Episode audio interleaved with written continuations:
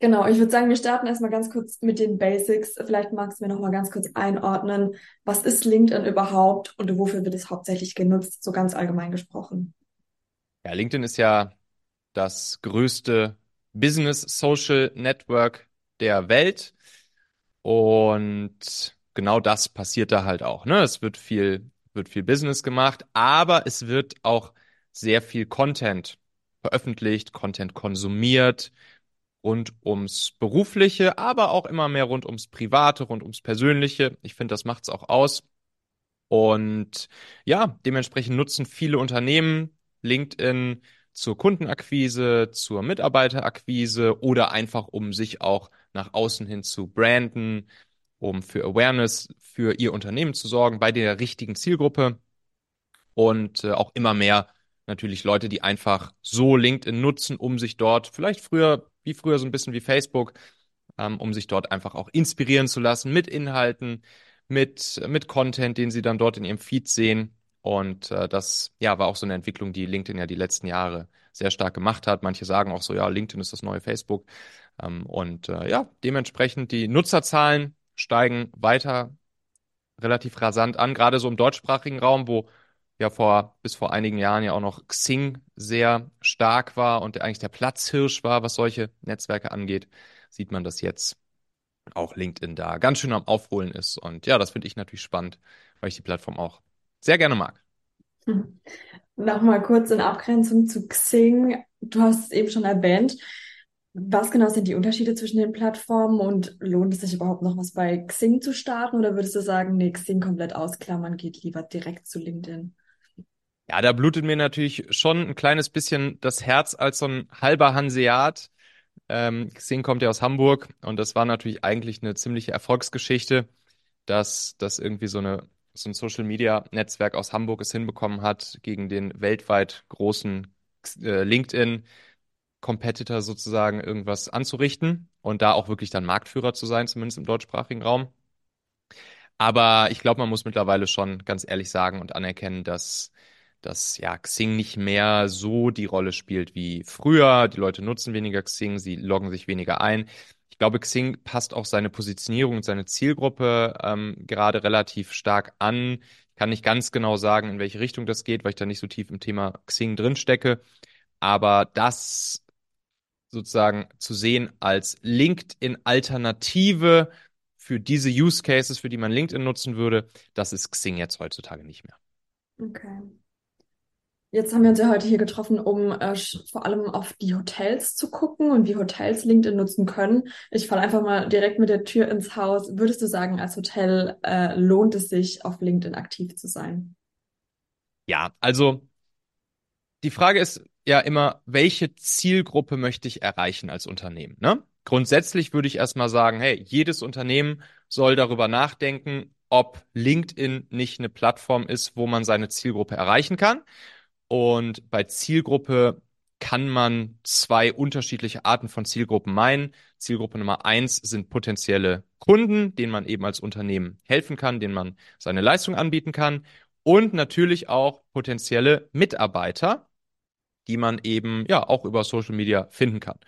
Und dann kann man sich eben fragen, wir als Unternehmen, in diesem konkreten Fall eben als Hotel, können wir unsere Kunden über LinkedIn ansprechen und oder können wir unsere Mitarbeiter über LinkedIn ansprechen.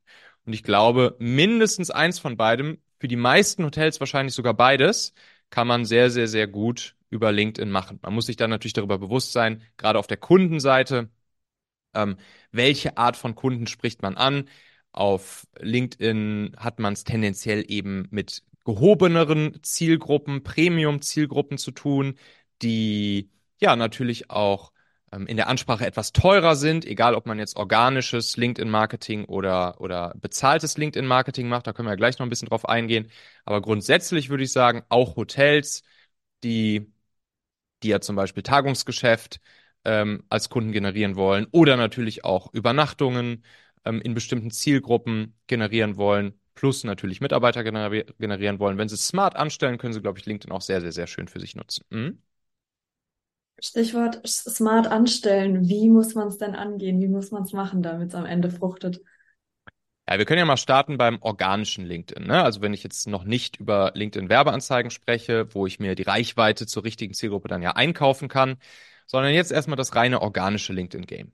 Also im Prinzip, ja, wir veröffentlichen Content auf LinkedIn in Form von Postings oder äh, Nachrichten, die wir mit Personen aus unserer Zielgruppe austauschen, etc. Dann sollte man sich darüber bewusst sein, dass grundsätzlich LinkedIn Unternehmensseiten, also diese Pages eben auf LinkedIn, die unter dem Label und unter dem Logo des Unternehmens selbst laufen, dass die in der Regel keine großartige organische Reichweite bekommen. Also das hat LinkedIn einfach so scheinbar in den Algorithmus eingebaut, weil LinkedIn eben möchte, dass Unternehmen für Reichweite halt Geld zahlen, also Ads kaufen dass wenn man einfach nur Content veröffentlicht über die Unternehmenspage, dass das nicht viel bringt. Also dann hat man irgendwie eine Handvoll Ansichten und man hat auch nicht wirklich viele Reaktionen oder Engagement unter den Posts. Plus, man muss auch noch dazu sagen, viele Unternehmen, die das machen, die machen das dann auch einfach nicht gut. Das sind dann reine Werbepostings mit irgendwelchen gepolischten Bildern und Texten, was halt kein Mensch sehen will. Und äh, und deshalb ist da schon mal so die ganz grundlegende Strategie, die man machen sollte, dass man Content vor allen Dingen über das persönliche Profil von zum Beispiel Mitarbeitern oder der, dem Führungsteam oder irgendwelchen äh, Firmen äh, äh Ambassadern oder, oder Company-Influencern oder so veröffentlichen sollte weil persönliche Profile auf LinkedIn eine viel, viel, viel, viel, viel größere organische Reichweite bekommen. Also es kann im wahrsten Sinne des Wortes so sein, dass du meldest dich heute bei LinkedIn an, hast im Prinzip noch keine Kontakte oder Follower oder sonst was.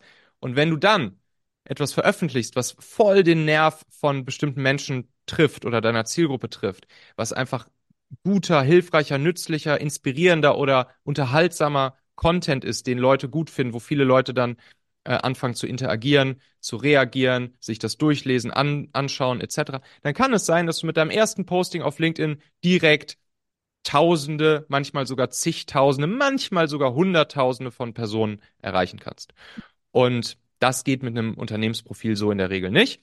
Und deshalb können sich eben Unternehmen überlegen, okay, wer aus unserem Unternehmen kann über sein persönliches Profil Content veröffentlichen und dann kann man diesen Content, der über die persönlichen Profile veröffentlicht wurde, kann man dann später nochmal reposten über das Unternehmensprofil, sodass dann dort auch dieser Content zu sehen ist. Das ist schon mal so ein, so ein kleiner Trick. Ähm, aber sozusagen initial sollte man das Ganze dann über persönliche Profile posten. Okay, auf jeden Fall ein spannender Einblick. Das war mir so jetzt auch noch gar nicht bewusst, dass man da eigentlich so ein bisschen ähm, ja absehen muss vom eigentlichen Unternehmensprofil. Ähm, das große Wort, was jetzt immer wieder fiel, war das äh, Buzzword Content.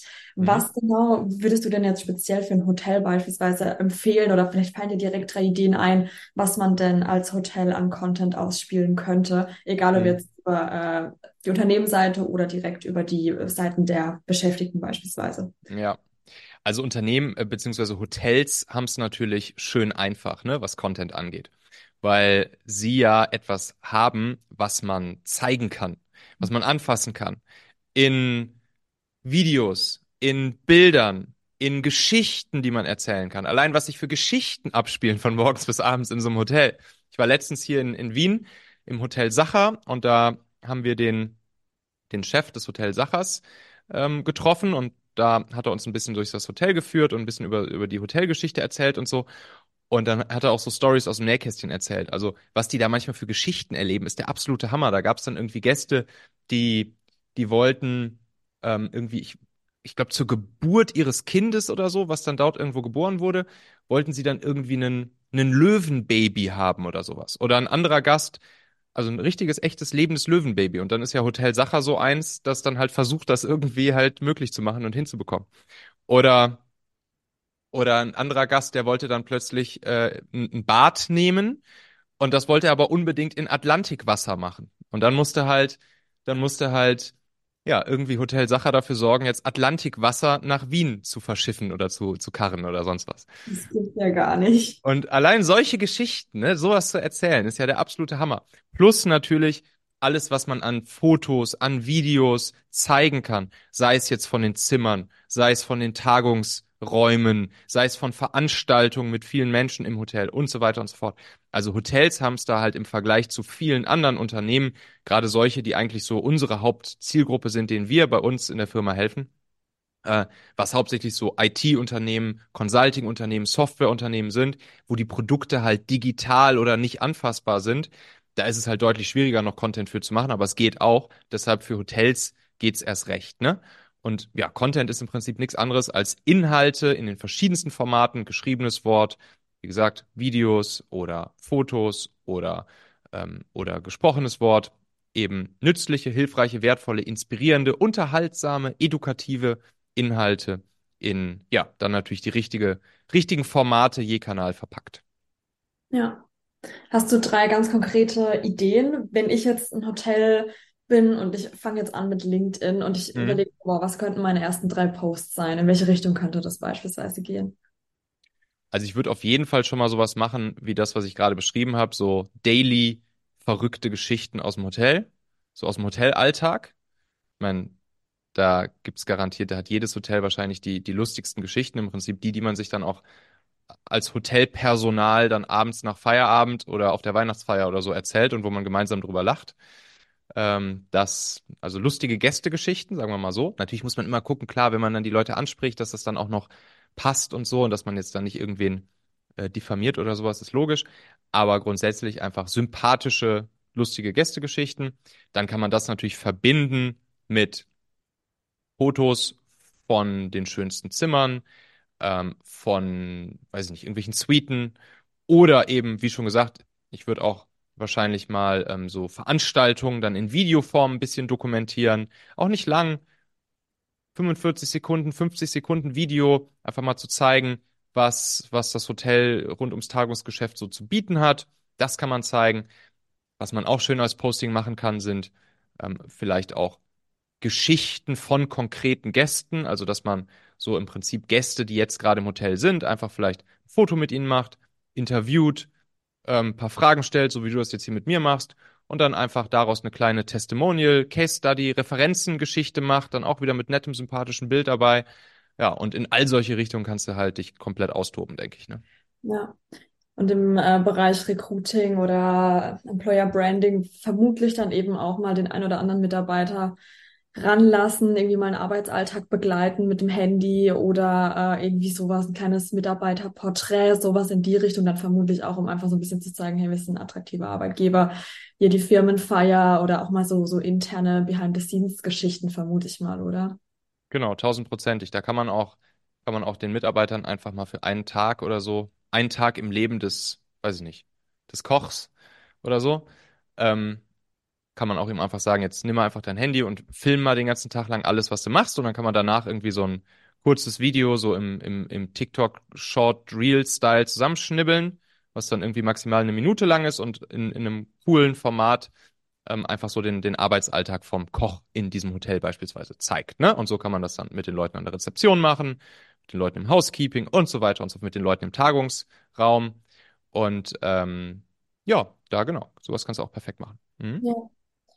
Ich kann mir vorstellen, dass sehr viele Hotels vielleicht schon ihre Facebook-Seite seit Jahren etabliert haben, vielleicht seit ein, zwei Jahren auch den Instagram-Account haben und jetzt eben so langsam überlegen, ob da vielleicht auch LinkedIn gerade äh, in Sachen Mitarbeiter-Recruiting und Co. sinnvoll sein könnte. Stichwort Content Recycling von einem auf die Mhm. andere Plattform, Content mitnehmen. Du hast jetzt eben schon gesagt, man kann so ein Video dann eben auch im Style von Short Reel, äh, TikTok-Video, wie auch immer machen. Was hältst du davon? Wie sehr muss man sich mit LinkedIn-Content dann doch unterscheiden von beispielsweise einem Instagram-Post oder ähnlichem? Mhm. Also viele glauben, dass man jetzt auf, auf LinkedIn äh, sich erstmal, weiß ich nicht, Anzug und Krawatte anziehen muss und dann auf einmal die Leute nur noch siezen muss und, äh, und im Prinzip, ja, wie in, in einem sehr stockigen äh, Businessgespräch irgendwie mit den Leuten reden muss. Und genau das ist aber das, was die Leute eigentlich abturnt, ne? Also ganz normal mit den Leuten sprechen, so wie man halt abends bei einer Poolparty mit einem Cocktail in der Hand einfach mit anderen Leuten auf normale Art und Weise sprechen würde. Da darf man auch mal persönliche Sachen äh, machen, da darf man auch einen Gag reißen zwischendurch, da darf man auch ein bisschen aus dem Nähkästchen plaudern, äh, weil genau das ist ja das, was uns Menschen interessiert. Also wir haben halt keine Lust auf, auf geleckten, stockigen Content, der irgendwie von, von oben bis unten hochglanzpoliert ist, sondern wir wollen halt, ja, realen, echten, ähm, echte Einblicke aus dem Leben von anderen Menschen. Das ist das, warum Reality-TV so beliebt ist. Das ist das, warum wir Menschen irgendwie gerne Boulevardzeug und, und Gerüchteküche konsumieren und so weiter. Und so sind wir halt nun mal einfach gestrickt. Das steckt in uns drin, dass wir einfach gerne sozusagen Geschichten aus dem echten Leben von anderen Menschen erfahren und da einfach hinter die Kulissen gucken, so wie es in der Realität ist. Ja. Meine lieben Podcast-Hörer, wenn dir gefällt, was du hier regelmäßig hörst, dann würde ich dir empfehlen, auch hin und wieder mal in meinem YouTube-Kanal vorbeizuschauen. Dort bekommst du dann nämlich solchen Content hier nur eben zusätzlich noch auf der Bildspur. Ich zeige ja immer viele Praxisbeispiele, Erklärgrafiken und Vorlagen, die du sofort für euch anwenden kannst. Ich habe einen Kurzlink eingerichtet, der dich direkt zum YouTube-Kanal bringt unter xhauer.com slash yt für YouTube. xhauer.com slash yt. Klicke dort gern einfach auf Abonnieren, so siehst du dann auch automatisch einmal pro Woche, wenn ich ein neues Video rausgebracht habe und kannst einfach entscheiden, ob du es dir ansehen möchtest. Wir haben für die nächsten Monate unglaublich wertvolle Folgen geplant. Der Content-Kalender, der platzt praktisch aus allen Nähten, lohnt sich, versprochen. xhauer.com slash yt. Ähm, Thema Posting-Frequenz. Wie oft Mhm. muss ich denn, muss in Anführungsstrichen, muss ich denn auf LinkedIn posten oder aktiv sein, damit das am Ende was wird? Also, es gibt manchmal so Empfehlungen, die sagen, auf LinkedIn musst du so mehrere Postings pro, pro Tag machen. So, das ist ja, glaube ich, auf TikTok oder auf Insta beispielsweise relativ verbreitet und hat da scheinbar eine Wirkung, die den Algorithmus ein bisschen ankurbelt. Auf LinkedIn ist das das Gegenteil, weil du, wenn du innerhalb von 24 Stunden zum Beispiel zweimal posten würdest, dann würden die Postings sich gegenseitig kannibalisieren in der Reichweite. Und dann profitieren eben beide Postings nicht davon. Das heißt, mindestens mal 24 Stunden warten zwischen zwei Postings, aber es reicht auch locker, einfach nur zwei bis dreimal pro Woche was zu posten. Es reicht auch, ähm, es reicht auch mal nur einmal die Woche was zu posten. Und ähm, im Vergleich zu anderen Plattformen ist es bei LinkedIn auch so, selbst wenn man mal ein paar Wochen oder sogar ein paar Monate gar nichts gepostet hat, gar nichts, und man dann wieder postet, zum ersten Mal wieder nach einigen Wochen oder Monaten, dann scheint es zumindest so zu sein, jetzt schon häufiger erlebt, wie der Algorithmus genau funktioniert, weiß natürlich keiner hunderttausendprozentig, aber ähm, es scheint ein bisschen so zu sein, dass es dann nochmal so einen Restart-Push gibt. Also, dass diejenigen, die jetzt schon länger nichts mehr gepostet haben und dann wieder mal was posten, dass deren Posting ja nochmal irgendwie vom Algorithmus ein bisschen bevorzugt wird und nochmal extra äh, Reichweite bekommt. Vielleicht will LinkedIn das tun, um, um, den, um den Leuten wieder ein Incentive zu geben, dann wieder mehr zu posten. Ähm, vielleicht ist es auch einfach nur, weil der Algorithmus nochmal austesten will, wie relevant jetzt diese Personen für die anderen in seinem Netzwerk sind und so weiter. Auf jeden Fall scheint es diesen Effekt zu geben. Spannend, okay. Ähm, was ich mir noch gefragt hatte, was sind denn so die Voraussetzungen, die es als Hotel braucht oder die ein Hotel mitbringen muss, um auf LinkedIn erfolgreich zu sein? Also was an Personal brauche ich im Bestfall? Wer sollte das Ganze umsetzen? Was brauche ich an technischem Equipment? Was sind einfach so die, die Basics, die da sein müssen? Ja. Ich würde sagen, keep it simple and stupid. Ähm, jeder von uns hat permanent eine Kamera in der Tasche dabei. Die reicht aus. Damit kann man Fotos machen und damit kann man Videos machen. Und die Soundqualität ist auch vernünftig. Und ja, dann kommt es halt eher darauf an, dass man eben auch wirklich einfach Content produziert. Ne? Ähm, wie einer meiner, meiner amerikanischen Vorbilder sagen würde, Gary Vaynerchuk, der würde sagen, don't create, document. Also der sagt eben damit aus, mh, du musst dich nicht jetzt da stundenlang hinsetzen und extra Marketing-Teams und Marketing-Mitarbeiter draufsetzen, dass die da in stundenlangen Meetings oder sonst irgendwas sich jetzt großartig irgendwelchen Content überlegen, weil dann führt das halt häufig dazu, dass es am Ende genauso ein hochpoliertes Hochglanzzeug ist, was keiner sehen will, sondern don't create, document, Also dokumentiere einfach das, was ohnehin von morgens bis abends passiert. Hol dein Handy raus, mach Selfie-Videos oder mach andere Videos oder mach Fotos und dann kannst du einfach von morgens bis abends dokumentieren, was ohnehin im richtigen Leben passiert. Und dann kann nachher sich von mir aus eine Person hinsetzen, das sortieren, das einordnen, ein bisschen schnibbeln, editieren und dann auf LinkedIn posten.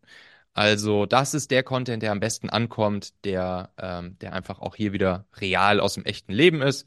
Und da reicht, würde ich sagen, eine Person, die sich darum halt kümmert, das dann am Ende irgendwie zu, äh, zu editieren, zu kuratieren und dann auch zu posten. Okay. Wird wahrscheinlich viele der äh, Leserinnen und Leser freuen, zu Ja. hören, dass ähm, ja, das am Ende doch vielleicht gar nicht so aufwendig ist oder man nicht eben dieses Hochglanz, äh, was schon Prospekt da irgendwie präsentieren Mhm. muss, sondern äh, ja, keep it simple ist wahrscheinlich was, was viele ähm, aus der Branche genauso gerne machen würden, sich aber vielleicht noch unsicher sind. Mhm. Genau.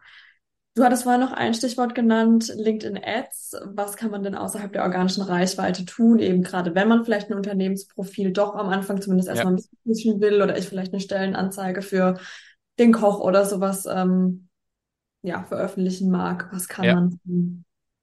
Ja, LinkedIn Ads, LinkedIn Werbeanzeigen, das ist dann eben die Möglichkeit, über bezahlte Reichweite seine exakte Zielgruppe zu erreichen.